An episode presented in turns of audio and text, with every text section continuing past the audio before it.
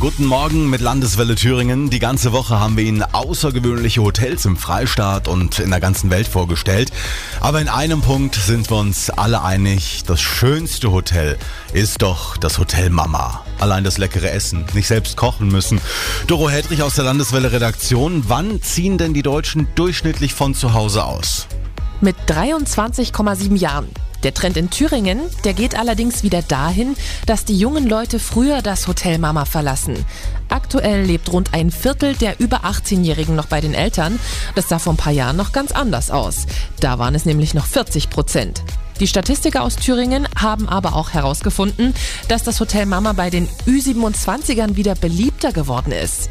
Hat ja auch etliche Vorteile, zu Hause zu wohnen. Wir haben mal bei den Thüringern nachgefragt. Die jungen Leute sparen ja doch eine Menge Geld. Ja, die werden ja zu Hause auch ein bisschen verwöhnt. Manchmal ein bisschen mehr, ein bisschen weniger. ist alles feine Sache.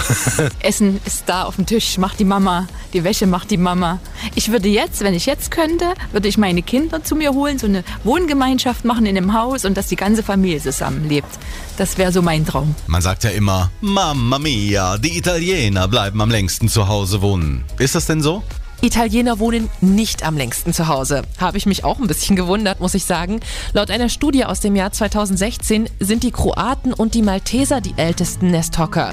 Die ziehen durchschnittlich mit 32 Jahren aus, die Italiener sind 30. Auf der Landeswelle Facebook-Seite können Sie uns gerne mal schreiben, wann Sie von zu Hause ausgezogen sind. Also ich zum Beispiel, ich könnte da eine 19 hinschreiben.